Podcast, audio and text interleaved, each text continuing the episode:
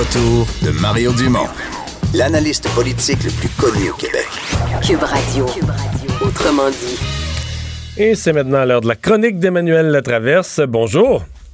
Bonjour. Alors, on a connu euh, l'ambassadeur de Chine euh, par ses propos dans une situation tendue avec le Canada, mais là, tout indique qu'il va quitter. Oui, lui qui accusait le Canada d'appliquer un double standard face à la Chine et d'agir par égoïsme et euh, d'avoir un comportement qui s'apparente aux suprémacistes blancs, eh bien, finalement, euh, il quitte, d'après ce qu'on en sait, il serait dirigé vers une promotion vers la France, parce qu'imaginez-vous donc qu'il parle français. Euh, ceci étant dit, c'est euh, ça va rien simplifier, si on veut, les relations tendues entre le Canada et la Chine, mais certains se demandent s'il n'y a pas une opportunité là-dedans pour le Canada de faire pression pour la, sur la Chine. Je m'explique. Vous avez, les relations sont tellement tendues, Mario, que Christian Freeland, ministre des Affaires étrangères, a même pas réussi à parler directement à son homologue chinois. Il ne retourne pas ses appels. Ah, ouais. Imaginez où on en est rendu. Euh, et ça fait quand même depuis le mois de janvier dernier que le Canada n'a pas d'ambassadeur en Chine. Une des craintes, c'est que euh, peu importe qui le gouvernement enverrait, la Chine refuserait de reconnaître euh, son autorité, ses créances, etc. Alors là, il y a moyen euh, pour pour le Canada d'essayer de tirer profit de l'arrivée d'un d'un nouvel d'un nouvel ambassadeur, soit pour obtenir la réciprocité ou pour essayer de faire pression aussi du moins sur les conditions de détention et le sort qui, qui attend les Canadiens qui sont détenus là-bas. Ceci étant dit, on s'entend, personne ne se fait d'illusions. La Chine a décidé euh, d'agir euh, de manière unilatérale, euh, de montrer sa puissance et sa force, et le Canada demeure assez prisonnier là, de la, la guerre commerciale avec euh, avec les États-Unis. Pour preuve, là, les dernières mesures là, qui ont été annoncées contre le port québécois, ben, contre le port, là, qui va sérieusement. C'est pas clair ça quel effet ça va. On dit qu'on va le surveiller. Quand je regardais cette nouvelle-là, je me disais ça peut être rien. Tu sais, on va le surveiller. Comme ça peut être une menace qui va ralentir les entrées, qui va devenir un prétexte pour causer vraiment du trouble à nos producteurs. Là.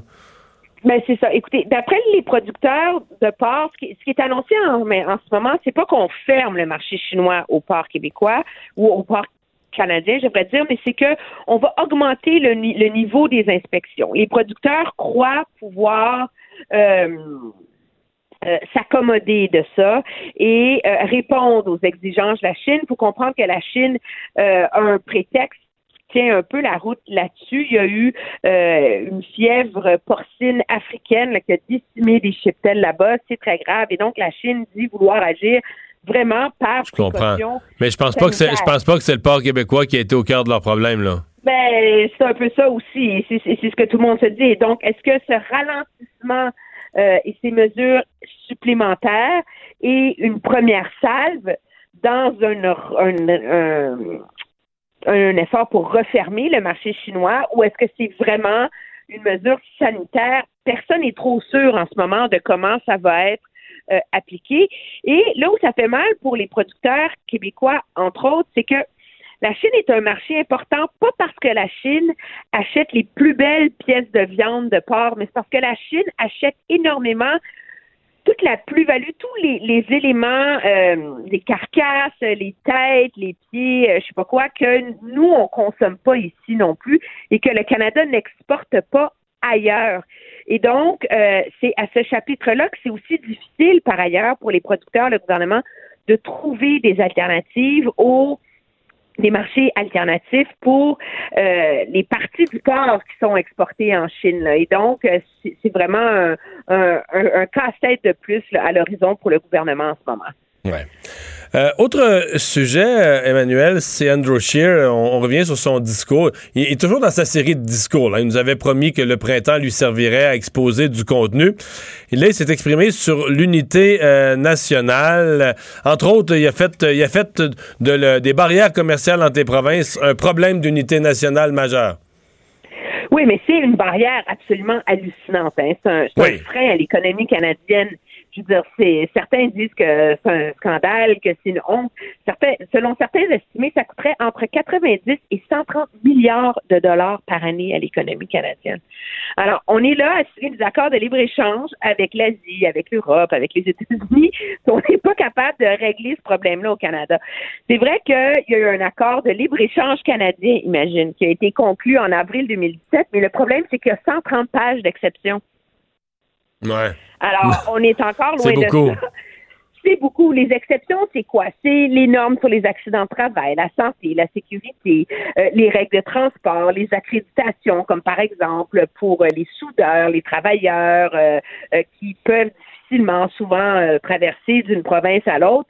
Alors là, en ce moment, il y a une table de conciliation et de coopération en matière de réglementation que je peux te dire que ça avance à pas de tortue? Euh, M. Scheer lui promet de nommer un ministre responsable du libre-échange canadien et euh, de mettre en place des mesures pour régler le problème une fois pour toutes. Un des problèmes, par ailleurs, auquel il va être confronté assez vite, c'est que les provinces n'ont pas envie de voir Ottawa se mettre le nez là-dedans. Là. Écoutez, les questions d'accident de travail, de santé, sécurité, les règles sur le transport, etc., c'est du domaine provincial c'est nos compétences à nous. Alors, vous venez pas nous dire comment régler nos problèmes entre nous. Alors, tu vois, le, le, de, ça a l'air tellement simple, mais c'est un des. Et c'est ce qui est un peu intéressant dans son discours sur euh, l'unité nationale, c'est que finalement, on sait là, que la philosophie des conservateurs, c'est de prôner le respect des compétences des provinces, de donner plus de flexibilité, d'arrêter euh, l'espèce de paternalisme d'Ottawa, que dès qu'il y a un transfert, il y a des conditions. Euh, hallucinantes qui sont négociées pour chaque virgule, chaque sou de dépenser, etc. Et donc, les conservateurs plaident qu'on peut faire confiance aux provinces, que ça prend plus de flexibilité, mais en même temps, regarde les grands chantiers sur lesquels ils se penchent, le libre-échange entre les provinces, son corridor énergétique, hein, pour euh, permettre, euh, lui qui plaide aussi, qui a dit hier que aucune province ne doit avoir un veto sur l'exploitation de nos ressources naturelles, voire ici, le Québec ne devrait pas avoir un droit de veto sur un pipeline. Ouais, ben, puis il a essayé d'amadouer, il a parlé il a parlé de notre hydroélectricité, il a comme amené ça pour essayer d'être habile avec le Québec, puis de mettre, mettre tout le ben, monde dans un esprit d'unité. Ben, je pense que c'est l'idée de son corridor énergétique de dire, écoutez, il y a une opportunité pour le Québec d'exporter son hydroélectricité si elle elle accepte de négocier certains tracés pour un pipeline euh, vers l'est du pays. Mais en même temps, M. Scheer, qui prône de, mettre fin aux chicanes fédérales, provinciales, et etc., s'attaque, promet de s'attaquer à des dossiers ultra litigieux entre les provinces. Et donc, c'est pas un double discours loin de là. Moi, je pense que c'est une preuve de leadership de dire, à un moment donné, on est une fédération, faut reconnaître le caractère unique de chaque province, mais le fédéral a un rôle à jouer pour l'intérêt supérieur du pays.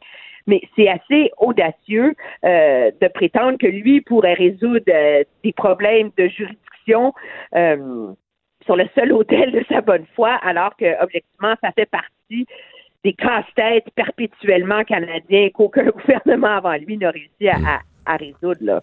Euh, qu'est-ce que si on faisait un bilan, il reste euh, est-ce qu'il reste juste un, discours à faire, Andrew Scheer, celui sur l'environnement? Oui, c'est ça, il est à quatre. Euh, je, regarde ce qui se dit un peu au Canada anglais, les gens qui ont suivi tous ces discours. Il, réussit quand même, bon, au-delà de ce qu'on peut dire d'un de l'autre, il réussit quand même à créer un effet qu'il y a de la matière. Parce que moi, j'étais sceptique un peu. Je me disais, ça peut être du vent, là, ces discours-là, euh, des généralités, des affaires, que toute la, la, tarte aux pommes, que tout le monde est pour. Mais il a quand même réussi à créer le sentiment qu'il y, a comme une vision, qu'il y a comme de la, matière euh, dans, son, dans son discours. Oui, très clairement. Puis je pense qu'il a réussi surtout à articuler, euh, à préciser la vision de son gouvernement conservateur, parce qu'on est il, traîne, encore, je dirais, l'héritage du gouvernement Harper. On pense conservateur, on pense façon de gouverner de Stephen Harper, puis c'est le pire, c'est le pire défi, je dirais, auquel Andrew Scheer est confronté. Alors là, quand même, dans chacun de ces discours-là, il a planté des repères importants sur l'économie. Écoutez, on oublie d'équilibrer les livres en deux ans. Nous, on le ferait à l'intérieur d'un mandat. On ne toucherait pas à l'allocation comme euh, pour enfants. Donc, on ne veut pas détricoter les bonnes mesures progressistes là, quand même que le gouvernement euh, a fait. Euh, ça, c'est des, repères importants là, sur, lesquels l'électeur peut miser. Son discours sur l'immigration, on n'a pas eu une solution à tout casser là, aux problèmes euh, euh, du système d'immigration canadien, des problèmes à la frontière, mais il en a profité pour articuler très clairement un message sur la tolérance l'inclusion au Canada, essayer de, se défaire de cette image que les conservateurs flirtent avec un anti, un discours anti-étranger et xénophobe. Là, il amène des idées nouvelles sur un corridor énergétique, le commerce interprovincial. Donc, je pense qu'on commence à voir s'articuler une vision très claire du genre de gouvernement qu'il offrirait c'est sûr que moi, je pense que l'argument, son discours sur l'environnement va demeurer un discours les plus importants de ce il va être, Il va être plus scruté, là. Hein? les ben, mots. Il garde le plus difficile pour la fin, tu sais. Ouais, ouais, ouais. C'est sûr. Et c'est, et c'est une barrière importante à bien des électeurs centre, centre-droit, là. Tu sais, qui seraient tentés, là, qui sont déçus par, euh, par Justin Trudeau, qui seraient tentés de donner une chance au gouvernement conservateur, mais qui ont des grosses réserves à ce chapitre-là. Moi, je te dirais que le dossier de l'avortement, il n'est pas clos non plus. Pourquoi? Parce que c'est une chose de dire au Canada, nous ne rouvrirons pas le dossier de l'avortement, mais en campagne électorale, regarde ce que Justin Trudeau a annoncé hier. Un gouvernement qui va finir par plus que doubler la portion de l'aide qu'il donne pour financer les services euh, et la santé reproductive des femmes à l'étranger. C'est pas pour rien que M. Trudeau l'a fait ce discours-là et qu'il le fait maintenant. C'est qu'à un moment donné, M. Scheer va être obligé de répondre avant la prochaine élection. Vous, qu'allez-vous faire? Allez-vous maintenir le financement Ces montants-là, ouais, ouais, l'étranger quand on sait que Stephen Harper, lui, avait cessé de financer des organismes qui faisaient la promotion euh, de la contraception, de l'avortement, etc. Et donc, et ça, c'est des l'environnement, l'égalité des femmes, c'est des mesures très émotives hein, et très symboliques. Et M. Scheer, je dirais, est pas sorti du bois là, euh, au, au, au, chapitre de sa, euh, vision là-dessus parce qu'il est déchiré entre des électorats différents. C'est ça la réalité. Mais tu sais ce que tu sais le mot que Maxime Bernier a utilisé pour commenter l'annonce. Tu viens de référer à cette annonce pour des services de santé aux femmes, euh, avortement, santé reproductive, là? Maxime Bernier a, qualifié ça de débile. Ah ben ouais, mais ça. Non, mais c'est le mot. C'est sur, sur le compte personnel Twitter de Maxime Bernier. Trudeau veut dépenser le blablabla. Bla, bla, bla, débile. Est-ce qu'il s'imagine déjà en train de, diriger un gouvernement mondial? Oui, mais c'est parce que c'est pas un gouvernement mondial. Il faudrait quand même rappeler euh, aux gens que l'engagement du Canada auprès des Nations Unies, c'est de vouer 0,7% du PIB à l'aide internationale, l'aide au développement, etc., et qu'on est à 0,26% Donc on est on est on est à peine là, un peu plus du tiers de ce qu'on devrait faire. Donc, M. Trudeau annonce qu'il va bonifier l'aide internationale. Là. Je pense que c'est pas débile. Euh, au contraire, le problème, ceci étant dit, c'est que M. Trudeau peut se draper là-dedans. Les fonds annoncés ne seront pas en vigueur avant 2023. Là. Merci, Emmanuel. Ouais. C'est ça. Merci, au revoir. Le retour de Mario Dumont, l'analyste politique le plus connu au Québec. Cube Radio. Vincent, on suit le basket maintenant? Oui, ben j'ai écouté une, bonne partie du dernier match. tu sais que j'avais jamais regardé de basket quasiment de ma vie. Là. Ben, à, part, mon fils, quand il jouait, il a joué un an ou deux. Exact. Moi, à part des, matchs au niveau secondaire, parce qu'il y a de la famille qui, qui, sont, qui, jouent et qui sont très bons. Mais de la NBA, peut-être des 3-4 minutes ici et là, par accident, ou dans un bar quand ça jouait pas de son. Mais chez nous, bon. le bassoir pour garder le basket. Là. Mais ça montre que le sport, quand il y a un enjeu, ouais. Non, mais là, les Raptors, il y a quelque chose. C'est ça, c'est toujours bon. Et on en avait parlé, ça fait déjà une couple de semaines euh, de ça, euh, de, avec euh, quelqu'un qui connaît bien le basket québécois, qui y est impliqué, qui lui, là, la passion du basket. Jean Carrier, journaliste, analyste sportif, entraîneur de basket au séminaire Saint-François. Bonjour. Salut Mario, ça va bien? Oui, on s'était parlé, ouais, parlé d'une sorte de frénésie et tout ça, mais là, on est à un autre niveau. Là. On est rendu dans la grande finale. Les Raptors y sont. C'est un à un et ça joue ce soir. Euh, j'ai l'impression qu'il commence à avoir euh, de, l'excitation pour vrai. Hein? Ben, beaucoup d'excitation. Puis écoute, le, au niveau international aussi, Euh, la finale de la NBA, ça a plus de, de rayonnement que le Super Bowl, je pense, en frais de rayonnement. C'est quelque chose comme 130 pays qui est touché. Euh, c'est vraiment international comme phénomène.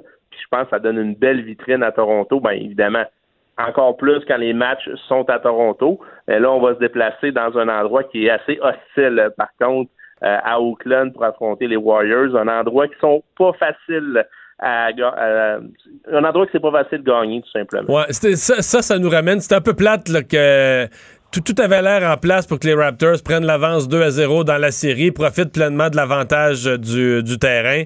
Ils l'ont échappé. Je sais pas qu'est-ce qui s'est passé euh, pendant quelques minutes. euh, Ils ont, fait zéro point pendant qu'ils en ont accordé 18. Il y a comme une.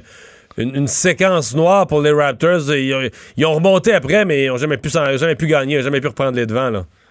Ouais, mais les Warriors, euh, Mario, c'est ils sont experts dans ce genre de séquence Ah oui? de banquet. Là, là c'est peut-être ultime, là, 18 points contre zéro, euh, mais ils sont très bons pour faire ça. Tu sais, on dirait qu'ils t'endorment un petit peu, puis à un certain moment, ils explosent, euh, spécialement à, à domicile. Sur la route, c'est un petit peu moins évident, euh, mais à domicile, ils sont vraiment, vraiment bons. Puis il faudra faire attention du côté des Raptors ce soir pour pas tomber dans le même panneau.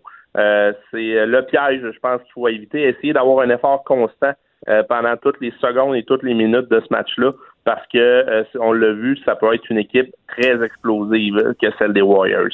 Mhm. Mais on a une série, là, dans le sens que j'avais, entendu des prédictions qui disaient les Warriors sont vraiment forts, les Raptors sont pas dans le coup. C'est pas le cas, là. Non, c'est vraiment pas le cas. Puis la porte est ouverte. Je t'en avais parlé un petit peu, Mario. Elle est encore ouverte, mais ce soir, le match est extrêmement important. Euh, ça prend une victoire des Raptors. C'est un must-win, euh, comme on dit. Euh, pour plusieurs raisons, parce qu'on parle que le retour de Kevin Durant probablement euh, au match 4. Ça, c'est un joueur qui va faire un, il fait une différence dans, dans l'alignement des Warriors. Puis c'est un club présentement qui est magané, celui des Warriors de Golden State.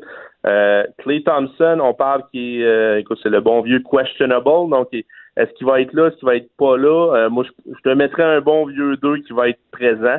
Une blessure, lui, à l'ischio-jambier, mais ça reste qu'il est pas à 100 euh, il tout le monde, c'est sûr que tu vas me dire tout le monde a des petits bobos à ce sens-ci de l'année, euh, mais je pense qu'ils sont spécialement maganés. Euh, on sait déjà que Looney, leur, leur joueur de centre partant du dernier match, et, euh, et lui aussi va être euh, il est sorti pour le reste des séries blessé à l'épaule. Euh, ça risque évidemment. Ben, DeMarcus Cousins avait joué un très très bon match lors de, de la dernière rencontre. Ça va être encore lui ça va, ça va reposer sur ses épaules. Ça reste que c'est un joueur vedette quand il joue à Sacramento. C'est un joueur qui a beaucoup beaucoup de talent, euh, Boogie Cousins. Euh, il va falloir trouver une- tout simplement une solution. Euh, moi, je pense que la solution du côté des Raptors, elle vient euh, beaucoup des grands joueurs qui n'ont pas très bien joué lors du dernier match. Euh, je pense entre autres au gros, au grand espagnol, euh, Marc Gasol.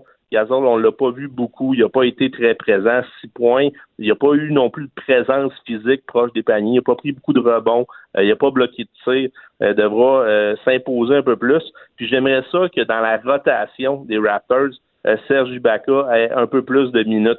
C'est un joueur aussi qui est très bon défensivement. Je pense qu'il mérite de toucher au terrain un petit peu plus. Euh, dans la dernière rencontre, Mario, je veux pas aller trop dans les stratégies, Ah ouais? là, mais euh, j'aimerais, j'ai trouvé que Nick Nurse avait, euh, s'était fait un petit peu. euh, euh, Steve Kerr a plus d'expérience que lui dans les matchs de championnat. Là, on parle des entraîneurs, Autant là. comme joueur, ouais, le- l'entraîneur des Warriors, autant comme entraîneur que comme joueur, parce que lui, il a joué avec euh, Michael Jordan avec les Bulls, Euh, donc il connaît c'est quoi. Puis je trouve qu'il a utilisé nettement, il a utilisé son banc, il a utilisé la profondeur des Warriors un peu mieux. Euh, il a exploité certaines situations un contre un. Je trouve que Nick Nurse a eu un petit peu de difficulté à, tout simplement à se, replacer là-dedans. Euh, donc, ça va être intéressant de voir qui, qui va sortir du côté des Raptors. Euh, Il y a une formation des Raptors que j'ai pas vraiment aimé. Euh, c'est quand on utilise Van Fleet, Danny Green, puis Kyle Lowry en même temps. Ça fait trop de petits joueurs sur le terrain. Et ça, c'est ça qui a été exploité beaucoup par les Warriors. Donc, j'aimerais ça que ce line-up-là, cet alignement-là, on le laisse de côté, tout simplement du côté de Toronto. En terminant, Jean, sur la partie un peu plus showbiz, le Drake, est-ce qu'il tape ses nerfs ou c'est le fun? Parce que là, j'ai vu que certains ont ri de lui dans la défaite des joueurs qui disaient Puis tu, tu, tu fais moins ton fanfaron, euh, Drake? Euh, on en est où chez les fans des Raptors? Écoute, c'est une excellente question. Euh, moi, je te dirais que je l'endure tant que les Raptors gagnent, mais à la seconde qu'ils perdent, ça, Ça devient t'énerve. Mais reste qu'en finale, pour l'instant, il, est en- il est plus en contrôle euh, que lorsqu'il avait joué contre Mil- ben, quand, quand les, euh, les- les Raptors jouaient contre euh, Milwaukee, là, il était, il était beaucoup plus arrogant. Il s'est fait avertir par la Ligue, pas juste non plus par la- les dirigeants des, des Raptors. La Ligue lui a dit ben là, tu vas te calmer les nerfs un peu plus. On est content de t'avoir. Ça reste que je pense que pour la business du basket. Ben oui, ça donne de la très bon, là, visibilité. ben oui, ben oui. Ouais, c'est sûr, là, c'est sûr. Puis, tu sais, il n'y a pas juste Drake non plus. Drake est associé aux Raptors, mais il y a beaucoup de chanteurs euh, de hip-hop qui euh, vont souvent voir les matchs de basket. Je pense que c'est de la bonne publicité pour la NBA. Mais si tu me demandes mon avis, j'aimerais ça qu'il se calme un petit peu, notre ami Drake. On dose. Merci, Jean. Ça fait plaisir. Au revoir. Euh, Vincent, un, un petit mot en passant sur un sondage aux États-Unis, euh, non pas sur les intentions de vote des gens, on parle déjà de l'élection présidentielle de 2020, mais sur, euh, dans le fond, la, la question que tout le monde se pose, Trump, pensez-vous qu'il va être réélu? Ouais, et les résultats, en plus, le sondage CNN sont quand même intéressants dans la mesure où euh, une majorité d'Américains croient maintenant que Donald Trump sera réélu. Euh, ça veut pas dire qu'ils l'aiment pour autant. Donc, OK, donc il y a des gens qui le détestent, mais qui pensent qu'il va être élu. La question, c'est vraiment. sont comme découragés. Là, ça. Et ça montre peut-être un peu de cynisme. Entre autres, euh, euh, lors du dernier sondage du genre en décembre, c'était serré, mais une majorité, 51% disaient que Donald Trump ne serait pas réélu, tandis que là, 54% pensent qu'il sera réélu. 54, Euh, ouais, c'est beaucoup quand même. c'est beaucoup. Surtout que à l'époque, sur euh, euh, au de- à, disons, à la dernière euh, élection. Ou pour le deuxième mandat de Barack Obama, c'était c'était moins que ça. Donc on parlait de ça avait 50% qui croyaient que Obama allait remporter. Donc aujourd'hui, 54 des Américains disent Trump va être réélu. Trump va, va être élu et la plus grande augmentation, c'est chez ceux qui aiment pas euh, Donald Trump, alors que à ce moment-là, c'était euh, en fait quatre, en décembre dernier, ceux qui n'aiment pas Trump, 81% disaient il sera pas réélu et chez ce groupe-là, c'est tombé à 67%. Alors il y a les- ceux qui aiment pas Trump sont de plus en plus nombreux à penser on l'haït. mais il va revenir. Euh, dans les raisons pourquoi on, on désapprouve euh, Donald Trump, parce que c'était aussi dans le sondage, euh, le point qui nous revient en numéro un, c'est les mensonges, alors à 13 le racisme, 11% l'incompétence, 11% euh, ne pas... avoir l'air présidentiel, donc euh, vraiment la façon de se comporter, 7% et euh, le dossier de l'immigration est à 7% Alors, euh, Un petit mot en, en terminant sur le troisième lien, euh, une nouvelle de dernière heure sur des gens de l'île d'Orléans. La première municipalité de l'île d'Orléans a voté euh, pour une résolution qui euh, pour interdire en fait qu'il y ait un passage en surface pour le troisième lien sur euh, l'île d'Orléans. C'est Saint-Laurent. Donc, il faudrait passer en tunnel sous l'île d'Orléans. Exact, Saint-Laurent. Donc, petite municipalité recommande à la MRC de demander au gouvernement provincial de ne pas passer en surface Mais pour c'était protéger déjà ça un peu le scénario préféré de, de la CAQ. Oui, Je sais pas, hein? Mais est-ce que ben, est-ce est-ce que c'est le scénario qui va être possible aussi? On est en train de Ouais. regarder tout ce qui est possible et les coûts. Euh, Ouais. bon, il semble avoir une résistance à l'île d'Orléans qu'on envoie des grandes voiles bien larges sur un territoire à défricher. On est moins Ouais. sûr. Des fois, il y a ce qu'on aimerait faire, des fois, il y a combien ça coûte? Exactement. Merci Vincent, merci à vous d'avoir été là. On se retrouve demain 15h. Je vous souhaite une bonne soirée. Le bulletin TVA Nouvelles après ceci.